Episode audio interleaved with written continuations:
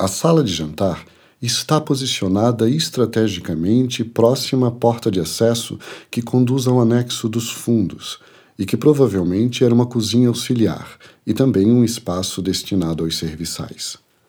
A sala de jantar é relativamente modesta perto dos demais ambientes da casa, mas dispõe de espaço suficiente para acomodar uma mesa para até 12 pessoas. Ela faz divisa com a sala privativa adjunta. As portas de grandes dimensões separam os dois ambientes, oferecendo a privacidade necessária quando fechadas ou favorecendo a comunicação entre ambientes quando abertas.